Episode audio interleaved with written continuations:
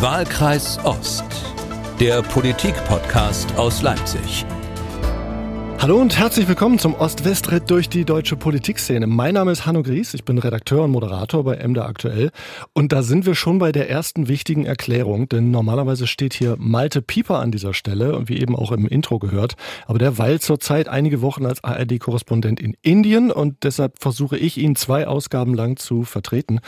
Zum Glück muss ich das aber ja nicht alleine, sondern darf ja bekanntermaßen auf die beste Partnerin zurückgreifen, die man haben kann.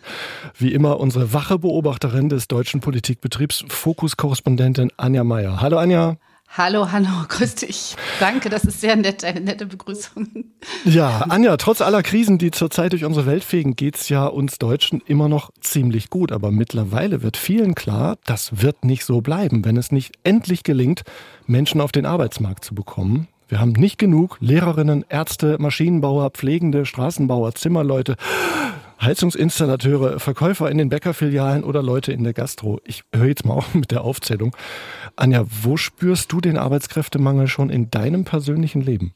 Also zuletzt eigentlich bei der Zahnreinigung, die ist einfach erstmal abgesagt, weil die einzige Mitarbeiterin meiner Zahnarztpraxis, äh, ich glaube, ein Kind kriegt. Ich habe jetzt nicht so genau nachgefragt, aber ich werde mal, die, sie melden sich wieder. Bitte rufen Sie nicht uns an, wir rufen Sie an, so mhm. ungefähr. Dann bei meiner Enkeltochter, wo regelmäßig darum gebeten wird, die Kinder zu Hause zu lassen, wenn da mhm. wieder Land unter ist. Das alltägliche Kita. Elend bei Kindern genau. und Kitas, ja.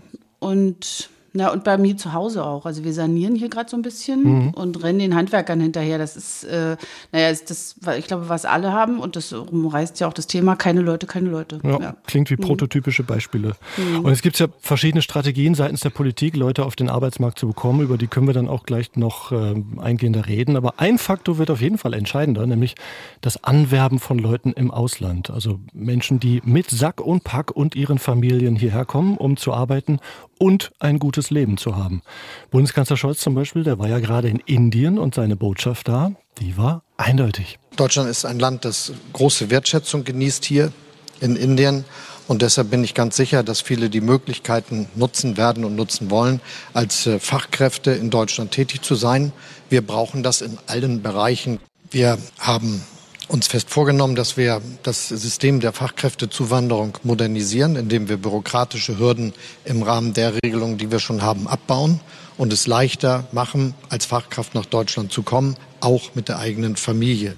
Ja, und dann haben die Kollegen der ARD aber auch dort die Menschen gefragt, wie groß denn ihr Interesse ist, nach Deutschland zu kommen. Und einige sagten dann erstmal, naja, die Sprache ist ein Problem und die Bürokratie in Deutschland. Und Finanzminister Lindner, der war kürzlich in Ghana, das ist jetzt ein anderes Beispiel, hat dort an einer Uni vor Studenten im Hörsaal gesprochen und dann gab es diese Situation. So, um, please raise your hand. For whom of you would this be an option? Okay. Okay, only so few, only so few.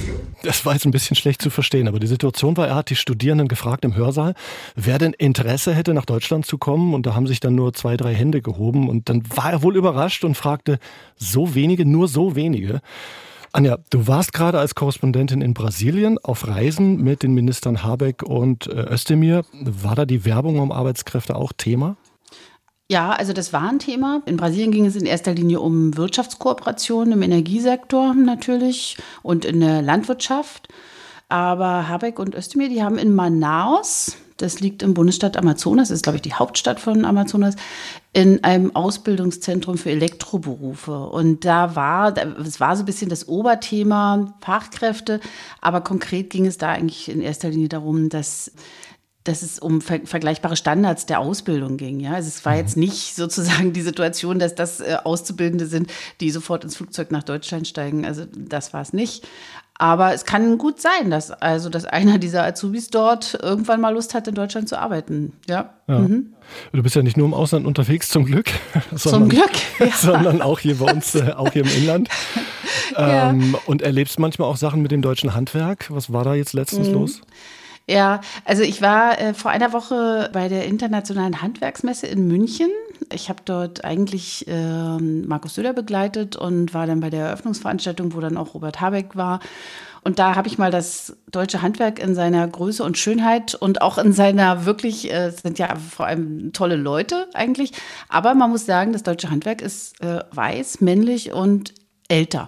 Das ja. kann man, glaube ich, äh, so sagen. Also das war jetzt nicht gerade vielfältig. Da saß vielleicht mal so ein junger Zimmermann dazwischen in seiner wunderschönen äh, Arbeitskluft. Mhm. Aber im Großen und Ganzen sind es Männer, die äh, wirklich Großes leisten, das ist gar keine Frage, aber die jetzt nicht, äh, also jung war das nicht dort. Also mhm. zukunftsgerichtet und neu war das eher nicht. Kann man sich gut vorstellen, dass dort viele neue Leute gebraucht werden. Ne? Ja, das war das Riesenthema. Ich liebe diese Leute alle, ich finde das ganz toll. Aber es war eben zu sehen, wir leben in einer überalterten Gesellschaft, wo vor allem die Älteren das alles lenken und steuern gerade und wirklich händeringend nach der Zukunft suchen. Da sind wir beim Kern und an dieser Stelle will ich den Mann ins Gespräch holen, der in Sachsen darum kämpft, Menschen auf den Arbeitsmarkt zu lotsen, dort auch zu halten und auch neue einzuwerben, nämlich den sächsischen Wirtschaftsminister und stellvertretenden Ministerpräsidenten Martin Dulich von der SPD. Hallo nach Dresden. Ja, hallo erst einmal. Herr Dulich. Sachsen ist ja neben Anhalt und Thüringen das Land mit der ältesten Bevölkerung in Deutschland. Brandenburg ist auch nicht weit weg. Man hat den Eindruck, bald ist da die Mehrheit im Ruhestand. Anja hat es ja eben formuliert. Und Sie haben ja für Sachsen vier Ds formuliert, um dem zu entgegnen. Was sind in Kurzform diese vier Ds? Ne, die vier Ds sind erstmal die zentrale Herausforderung, vor denen ja alle gerade stehen. Wir beschreiben zwar das große Wort Transformation, aber dahinter steckt ja, dass die Digitalisierung die große Veränderungen bringt, die Dekarbonisierung, das heißt CO2 arm oder frei zu produzieren. Dahinter steckt aber auch das Thema Demografie und dahinter steckt natürlich auch das Thema Demokratie. Also das sind sozusagen die vier Faktoren, die gerade die Veränderung am besten beschreiben, aber wir müssen sie beantworten mit drei Ts, wobei in Sachsen T und D muss man mal aufpassen, dass man das nicht durcheinander bringt. ähm, ja, aber schön gesagt. ja, bevor es jemand anders sagt, sage ich lieber selber. ähm, es ist ähm, Technologie, es ist Toleranz und es ist natürlich auch sagen wir, wir müssen natürlich sehen, dass wir in Sachsen ähm, auf die Talente setzen. Mhm. Ja, auf, und wir können auf kein einziges Talent verzichten. Und es wurde ja schon gerade darüber berichtet, dass wir überall den Mangel gerade erleben, als scheint er eher vom Himmel gefallen zu sein, wobei das mit der Demografie ja meistens so ist, dass das eine Frage von Mathematik und Biologie ist. Sie ist nicht vom Himmel gefallen, dass wir auf einmal einen Arbeits- und Fachkräftemangel haben.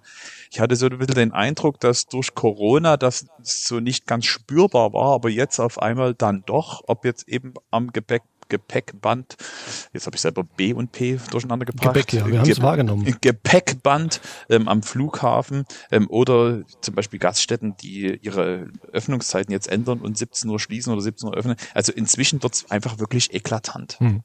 Ich mache mal einen Vorschlag zur Vereinfachung. Ich schlage mal sieben Ds vor. Also Technologie, Toleranz und Talente noch dazu.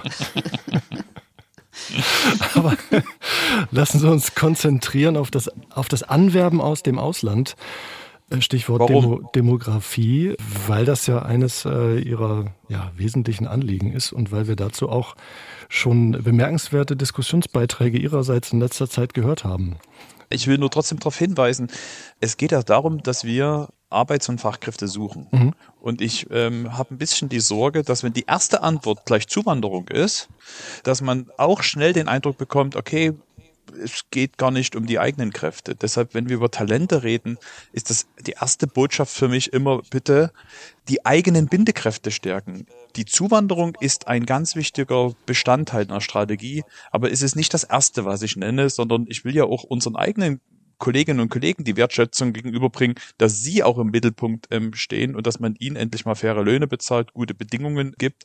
Da haben wir ja in Sachsen ja trotzdem noch einen gewissen Nachholbedarf, wenn ich zum Beispiel mir die Löhne anschaue. Ja, in der Tat. Aber die Zeiten, dass Sachsen damit geworben hat, ein Billiglohnland zu sein, sind, scheinen doch vorbei zu sein. Zum Glück. Und wo Sie sagen, äh, Talente, Gut, es ist nicht Ihr Fachgebiet, sondern eher das des Kultusministers, wenn man an die Schulabbrecherquote denkt, die bei acht bis zehn mhm. Prozent äh, liegt. Aber da liegt in Sachsen auch noch einiges im Argen.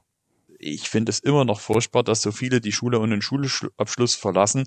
Da müssen wir uns zum Beispiel auch darum kümmern, dass es Möglichkeiten gibt, die ausbildungsfähig zu machen, damit auch dort ein Großteil auf dem Arbeitsmarkt ankommt. Das sind zum Beispiel Ressourcen, die wir stärker nutzen müssen. Mhm. Trotzdem muss sich Sachsen intensiv, und Sie haben es gesagt, mit Zuwanderung aus dem Ausland auseinandersetzen.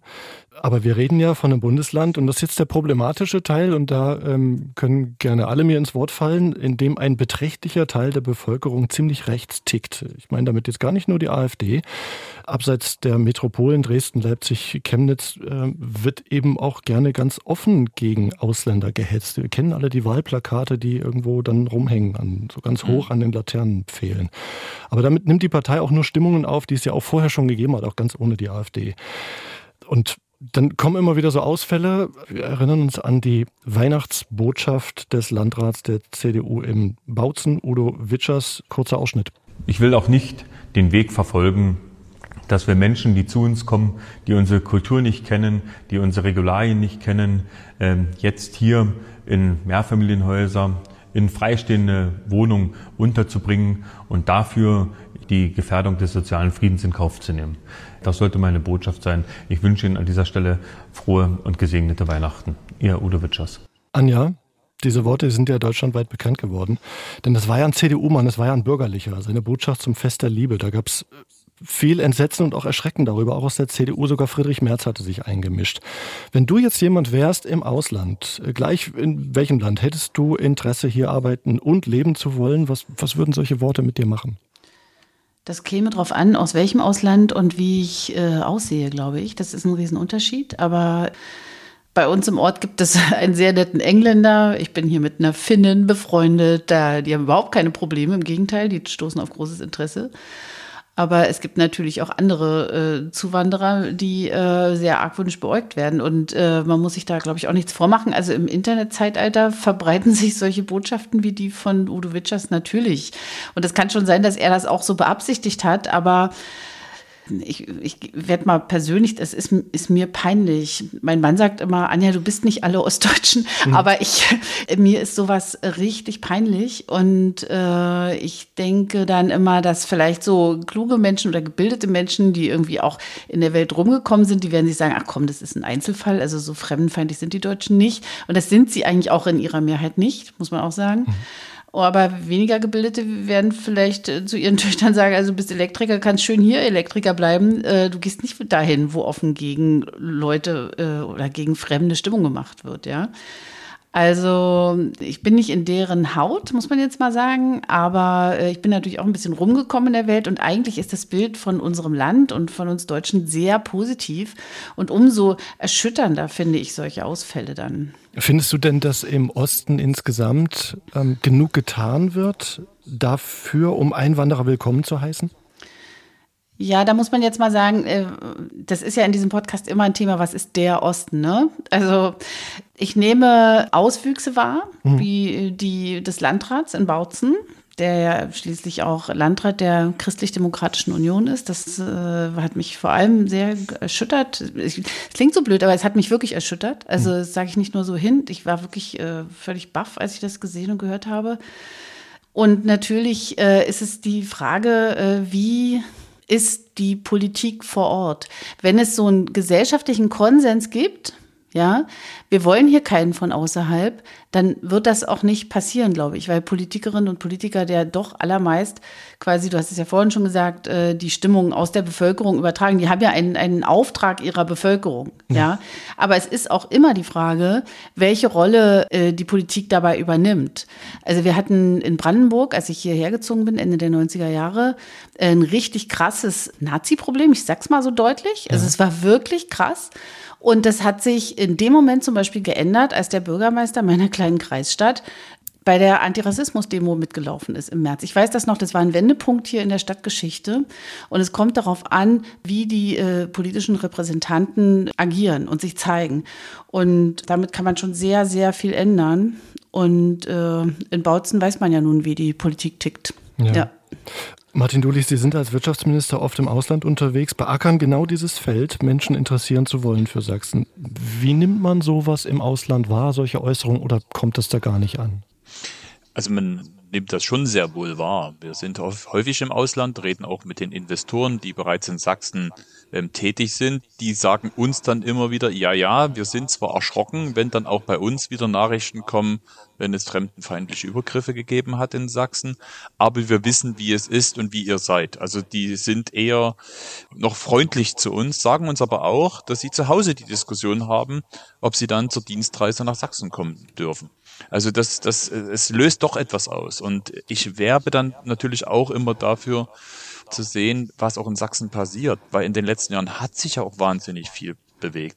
Und es ist für mich immer so ein zweischneidiges Schwert, wenn ich dann auch immer Sachsen verteidige, weil ich will ja auch nicht relativieren. Mhm. Ich will auf keinen Fall irgendwelche Probleme kleinreden, aber mein Eindruck ist auch, dass er häufig Sachsen so als Synonym behandelt wird und dass auch viele andere sich hinter Sachsen verstecken aber ich finde es auch nicht immer fair, wie man mit Sachsen ähm, umgeht, weil wir haben in den letzten Jahren so viele Initiativen auch erlebt, wo Menschen sich für eine Demokratie einsetzen und wo Menschen sich für Geflüchtete einsetzen.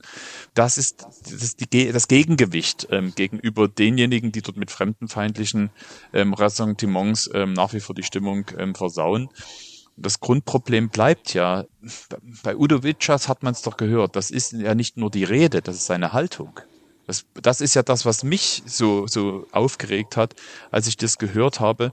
Da sprach so eine furchtbare Haltung heraus, die gar nicht mehr auf das eigentliche Problem ähm, eingeht, was vielleicht ein Bürgermeister gerade hat, ob der tatsächlich genügend Räume hat, Menschen unterzubringen, sondern da, da sprach so ein, ich muss schon sagen, Hass fast raus, so eine Abwertung, und das finde ich das, das Schlimme. Und ich sage immer wieder, so wie wir aktuell mit dem Thema Geflüchtete umgehen, wird entscheidend sein für die Frage, ob wir perspektivisch überhaupt attraktiv für Zuwanderung ähm, sind.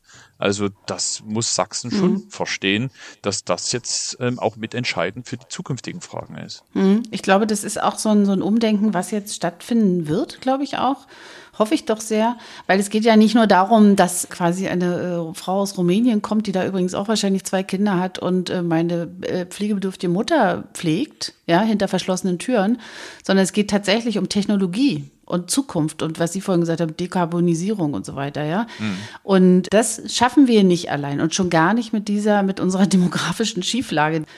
Aber das kommt jetzt eben an. Das ist jahrelang vorausgesagt worden und jetzt sehen wir es tatsächlich an den Zetteln, an den Cafés, ja, keine Leute, keine Leute, aber eben auch in den Unternehmen, die sich entwickeln wollen und müssen und einfach keine Leute finden. Und äh, da müssen wir, glaube ich, auch in Ostdeutschland ein bisschen noch was dazulernen. Ja. Darf ich kurz auf Begrifflichkeiten herumhacken oder äh, herumreiten? Ich verstehe nicht ganz, warum auch sehr dulich immer von Zuwanderung reden.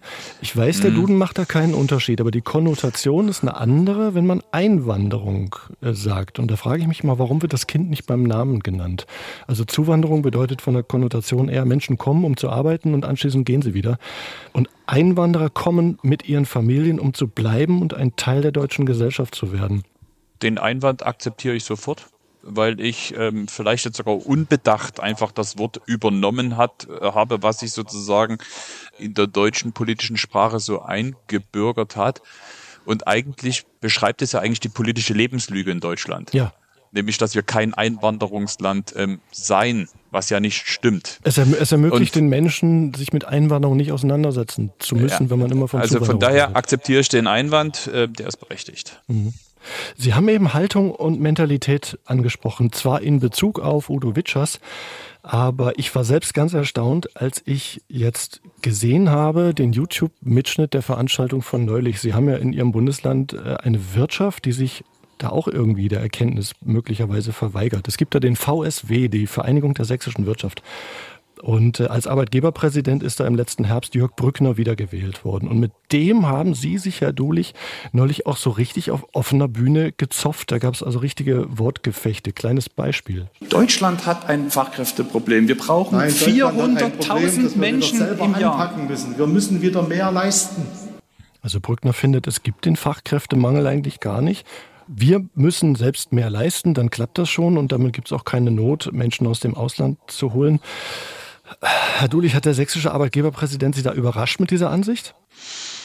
Mein Eindruck ist, dass hier auch ein Generationskonflikt ausgetragen wurde.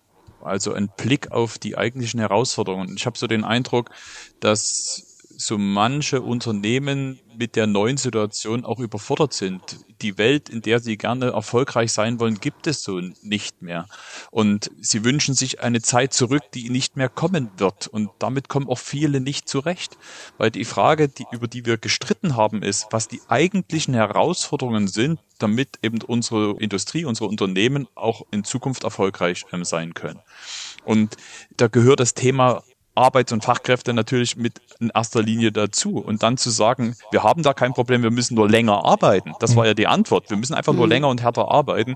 Mit dem Ansatz wird die Wirtschaft nicht erfolgreich erfolgreich sein. Die Zeit der Arbeitsspartaner ist nun mal wirklich vorbei. Und das ist sozusagen diese, dieser Konflikt, äh, wo ich eben gerade bei Herrn Brückner gesehen habe, dass da auch wirklich ein Generationskonflikt mitschwingt. Ich behaupte, es ist mehr als ein Generationenkonflikt, denn Jörg Brückner hat auch ganz viel gesagt, was er nicht will in seiner Arbeitswelt. Er hat zum Beispiel durchblicken lassen, wie er die Zustände in Westdeutschland sieht. Und äh, zur Frage von der Gesellschaft und von dem Land Sachsen habe ich ein anderes Bild. Ich würde meine Firma nicht nach Nordrhein-Westfalen in kleinen Gebiete verlegen. Anja, was fällt dir dazu spontan ein? Dazu fällt mir Berlin-Neukölln ein zum Beispiel. Ähm, also wo, wo man ja immer auch also so sagt, wir reden jetzt von Nordrhein-Westfalen. Nordrhein-Westfalen ist in Brückners Kopf ein ja. Clangebiet. Ja, genau, ganz Nordrhein-Westfalen ein einziges Clangebiet und genauso ist ja auch äh, Berlin-Neukölln quasi, äh, äh, quasi Waffengebiet und äh, genauso äh, denken die Berliner über die Brandenburger, wo hinter jeder Ecke ein Nazi, äh, hinter jeder Ecke ein Nazi sitzt, ja.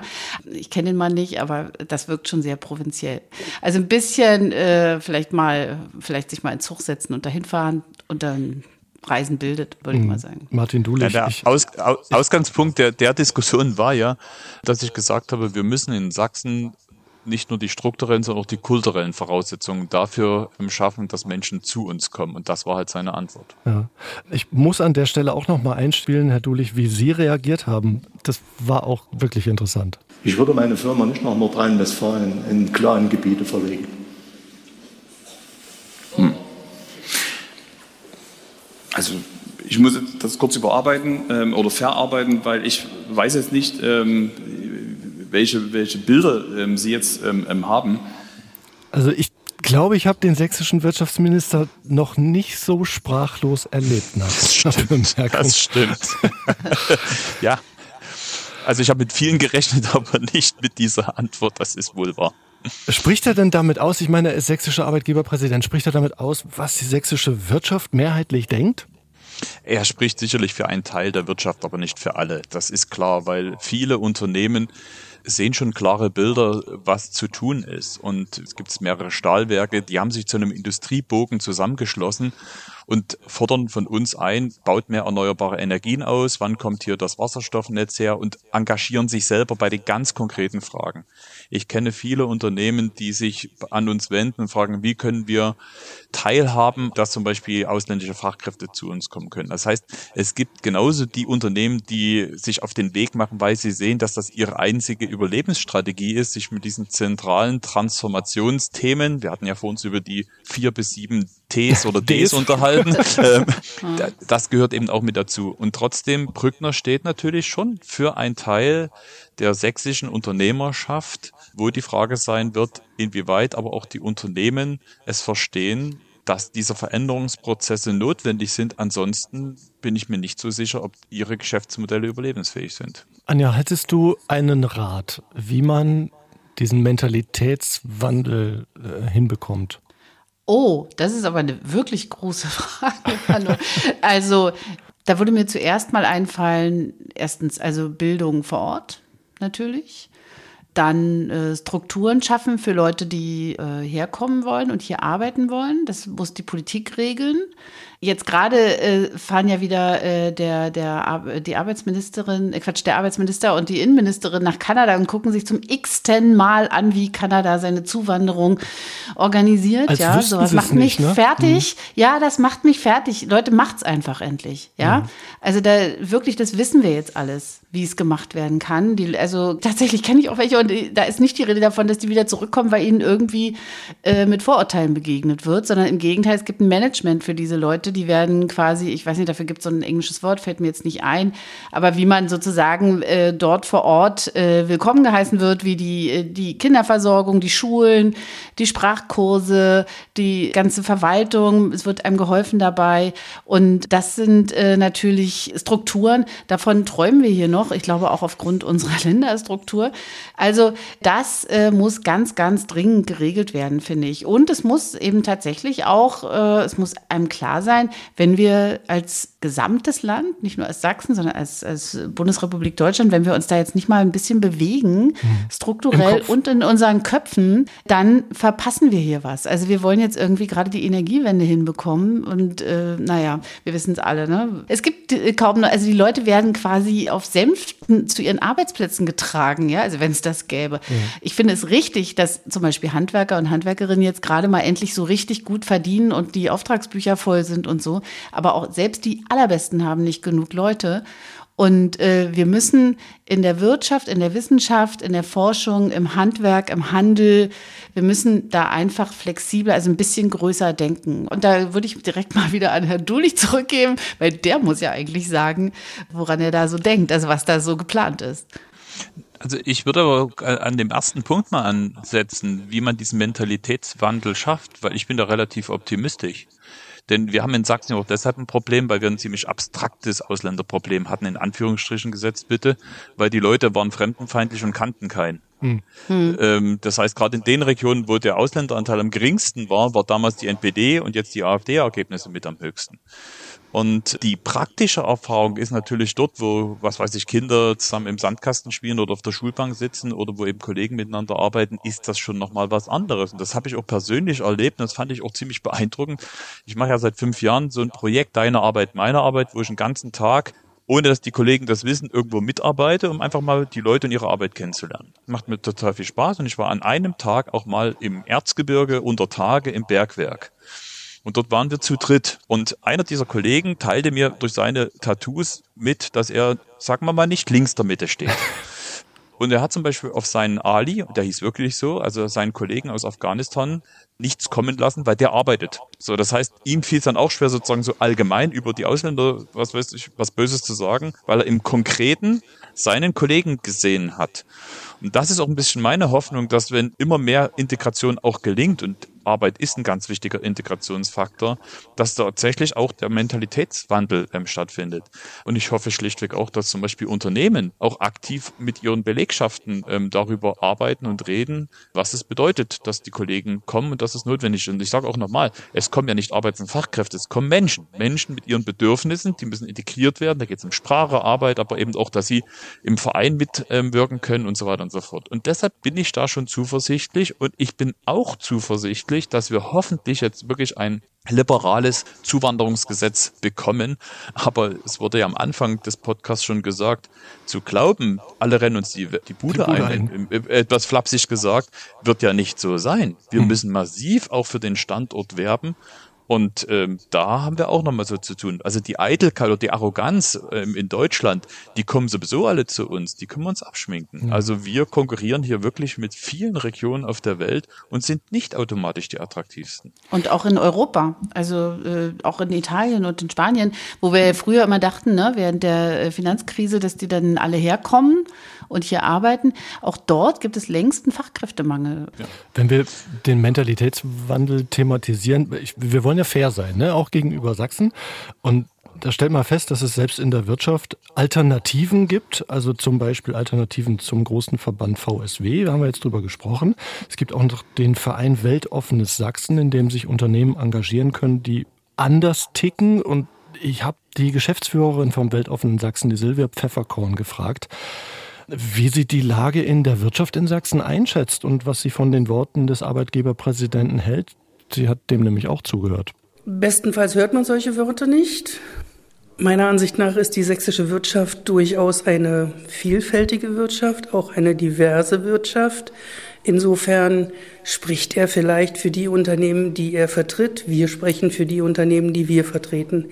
Eher modern ausgerichtete Unternehmen, eher innovative Unternehmen. Das ist die klare Abgrenzung. Moderne, innovative Unternehmen und altmodische Unternehmen mit altmodischer Mentalität. Es klingt aber auch ein bisschen wie eine Ohrfeige für den VSW, Martin Dullich. Naja, also ich glaube, dass die Fragen intern geklärt werden äh, muss, weil ich meine, der VSW unser, ist unser Arbeitgeberverband. Und es geht ja darum, wo sind unsere Akteure, die uns auch mithelfen, diese ganzen Herausforderungen die wir eben bei der Transformation haben, erfolgreich zu gestalten. Und wir haben ja gerade über die Konkurrenzsituation gesprochen. Wir müssen ja uns doppelt und dreifach anstrengen in Sachsen, um, sagen wir, mit dieser Transformation so umzugehen, dass wir mit zu, zu den Gewinnern gehören ähm, können. Ich sehe das auf der einen Seite positiv, weil es sogar uns mal gelingen kann, in bestimmten technologischen Feldern eine Führerschaft zu bekommen. Und das ist die Frage, wo ich dann auch erwarte, dass ein Wirtschaftsverband sich diesen strategischen Fragen mit widmet und vor allem, dass ich mit ihnen, wir können ja über Wege streiten, aber zumindest im Ziel einig bin und da habe ich manchmal meinen Zweifel gehabt, aber ich bleibe dabei. Wir brauchen in Sachsen einfach auch klare Linien, um diese Transformation zu gestalten. Und dann wird sich auch entscheiden, wer mit dazugehört und wer nicht überleben ähm, wird. Aber ist das denn ein Selbstläufer mittlerweile? Also können wir überhaupt sicher sein, dass die Transformation in die richtige Richtung geht? Also ich denke daran, dass die SPD in Sachsen eine 10-Prozent-Partei ist. Was machen Sie denn, wenn Sie in der nächsten Landesregierung keine Rolle mehr spielen? Wohin geht's dann möglicherweise? Es gilt auch für andere Bundesländer. Und Anja, wie siehst du das? Also vielleicht an beide. Jetzt, wo du das gerade erwähnst, äh, ja, tatsächlich, das ist natürlich wirklich eine große Frage. Ich war jetzt gar nicht darauf quasi fixiert, aber stimmt, nächstes Jahr sind ja Landtagswahlen in Sachsen. Ja. Ähm, ich dachte, ja, ich kriege jetzt also, Politikberatung. Nein, die müssen sich woanders holen. ich, ja, Anja, aber alles. Äh, ja, nee, aber das ist natürlich wirklich äh, die große Frage, ja. Angenommen, ich kann mir jetzt gar keine richtige Koalition. Es ist ja so eine Art Koalition der Vernunft, der, die wir jetzt gerade haben in Dresden. Und auch der Ministerpräsident spricht ja jetzt nicht von einer Liebesheirat, sondern dass man quasi das tut, vernünftig zusammenarbeitet. Aber ich glaube, die Landesregierung Regierung und ihre Parteien, ihre Fraktionen sollten vielleicht äh, tatsächlich das auch darstellen jetzt in der Zeit, die ihnen bleibt bis zur nächsten Wahl. Dass man irgendwie sagt, das geht hier um Team Zukunft oder da müssen dann nicht alle Buden zumachen in Sachsen, aber tatsächlich geht es um, um Wachstum. Und da bist du nur beteiligt, wenn du dich weltoffen hältst und auch einfach geistig offen hältst und auch das quasi bis ins Kleinste auch äh, machst. Es kann nicht sein, dass jemand hierher kommt und erstmal durchleiden muss, damit künftige Generationen äh, vielleicht sich doch noch mal versuchen in Sachsen. Es, es muss so sein, dass Sachsen weltoffen ist und das sind ja auch sehr, sehr viele Sachsen, die allermeisten und die müssen sozusagen das auch leben jeden Tag und äh, die Politik muss einfach Vorbild sein dabei. Also hat Sachsen jetzt die Frage nach Dresden noch anderthalb Jahre Zeit oder zehn Jahre Zeit für den Mentalitätswandel? Die Frage der Transformation richtet sich ja nicht nach ähm, Legislaturperioden. Also wir sind mittendrin in diesen Veränderungsprozessen. Und es ähm, ist die Frage, die man natürlich auch bei Wahlen stellen muss, inwieweit das, was wir an Ideen, Konzepten und Entscheidungen also anbieten und getroffen haben, hilft, den Menschen die Sicherheit zu geben, dass diese Veränderungen in ihrem Sinne sind. Meiner Meinung nach geht es immer um das Thema Sicherheit. Mhm. Und die, die große Herausforderung ist, dass Transformation immer Veränderung heißt und Veränderung per se erstmal Unsicherheit. Angst machen und Unsicherheit. Anstrengend und ist. Ja, und vor allem, wir haben ja im Osten die Transformationserfahrung schon mal gemacht. Und es gab ja Zeiten, da haben wir gesagt, das sei eine Kompetenz. Das sage ich inzwischen nicht mehr, weil es ist keine Ressource, weil die Leute verbinden eben ihre Erfahrung mit Transformation ja mit Arbeitslosigkeit und Deindustrialisierung. Deshalb gibt es ja auch so ein hohes Misstrauen gegenüber auch Politik, wenn wir über Veränderung, Strukturwandel und Transformation ähm, reden. Und deshalb ist es auf der einen Seite wichtig, dass man eben nicht nur in Legislaturperioden denkt, weil die Entscheidungen, die wir zu treffen haben, nicht in Fünfjahreszyklen gerechnet werden. Und auf der anderen Seite aber auch bei Wahlen klar gemacht werden muss, wem kann man denn zutrauen, dass er genau diese, sagen wir, die Sicherheit auch hat, dass man zumindest das so in den Griff bekommt, dass am Schluss es vernünftig und gerecht ähm, mhm. zugeht. Und ich glaube gerade eine SPD, hat die große Chance, dass wir bewiesen haben und beweisen können, dass wir durch die Ressource, die wir haben, ich denke an das Sozial- und Gesundheitsministerium von Petra Köpping und äh, mein Ministerium, was nun Wirtschaft, Arbeit und Verkehr hat, dass wir zeigen, dass wir machen, nicht reden, sondern Entscheidungen treffen und äh, Entscheidungen mit vorantreiben. Daran muss sich Politik ermessen lassen, am Machen und nicht am Reden. Allein ich sehe nicht, dass sich das bislang auf die Popularität der SPD niederschlägt. Und ich habe so das Gefühl, nach all diesen Umwälzungen, der Transformation, der Veränderung, wollen ja Menschen auch einfach mal ihre Ruhe haben. Und das ist vielleicht immer das Rezept der CDU gewesen, durchaus erfolgreich, zu vielen Jahren zu sagen, wir kümmern uns schon. Wir machen das schon und jetzt kommen Sie daher und sagen, wir gestalten den Wandel und das wollen die Leute eigentlich gar nicht. Also sind Sie, hätten Sie vielleicht in der Vergangenheit auch lauter, auch mal polemischer sagen müssen, wohin die Reise geht und dass das nie mehr aufhört mit der Transformation und der Veränderung? Also polemischer bin ich nicht so der Typ dafür. Es geht schon ein bisschen um, um die Klarheit.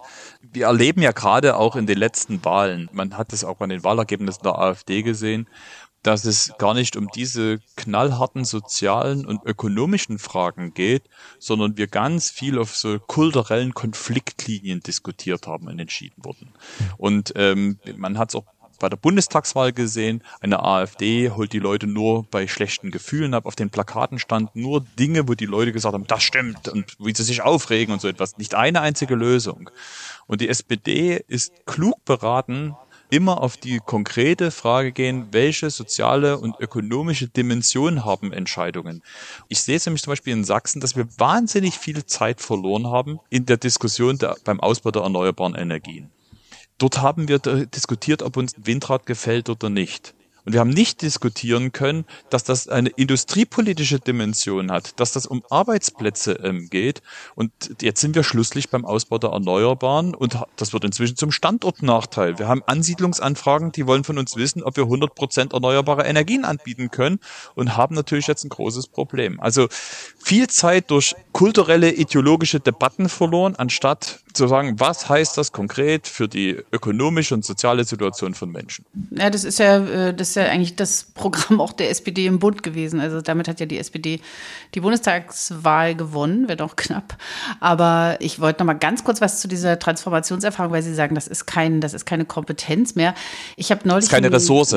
Ja, okay, weil ich, ich sehe das nämlich wirklich anders. Ich habe neulich mit einer jungen Frau gesprochen, die hat, die hat angesichts dieses Kriegs äh, gegen die Ukraine gesagt und dann wurde dieses Atomkraftwerk da angegriffen und so. Und die hat gesagt, sie kriegt keine Kinder mehr und sie wird nur noch quasi nur noch vegan leben. Und sie, sie also sie hat überhaupt keine Zukunft, sie hat überhaupt keinen Optimismus.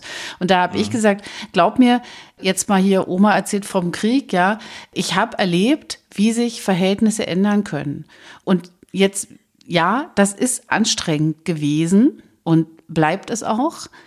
Aber es ist die Veränderung zu einem, also wirklich zum Besseren gewesen. Also wenn wir zurückschauen mal, ja, dann ist doch die DDR nicht der Zustand, den wir irgendwie, äh, den wollten wir ja überwinden. Und mhm. also mir hilft es ungemein, mich nicht sozusagen als Opfer der Verhältnisse zu verstehen, sondern als Frau, die das gut hingekriegt hat und auch mit, mit äh, Problemen natürlich. Ich empfinde es immer noch als große Kompetenz und äh, das trägt mich auch, also wenn wir jetzt hier zum Beispiel eben vor, vor der Energietransformation stehen, das kann auch was Gutes sein. Ich habe es erlebt, wie sich Dinge verändern können und immer, es ist immer noch eine Kompetenz. Und eine, Aber du musst es als mhm. Oma vom Krieg erzählen, als dein Beispiel.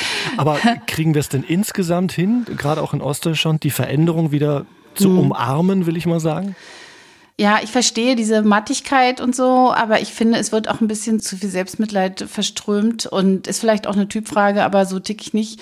Und ich äh, kenne sehr viele Ostdeutsche, die auch nicht so ticken. Ja, wir müssen trotzdem unterscheiden, ähm, ob es jetzt eine individuelle Kompetenz ist, die Sie beschrieben haben, oder eine kollektive.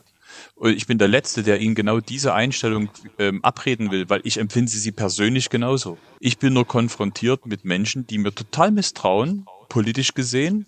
Und ich denen nie äh, sagen kann, seht doch, wie gut sich das bei euch entwickelt hat, weil sie eben eine andere kollektive Erfahrung gesammelt haben. Weil wenn alle oder die Mehrzahl so empfinden würden, wie sie es beschrieben hätten, dann hätten wir eine andere Stimmung in der Lausitz. Dann hätten wir eine andere Stimmung in den Regionen, wo Wandel ähm, stattfindet. Und deshalb kein Widerspruch zu ihrem persönlichen Einstellung, weil mhm. ich die genauso empfinde.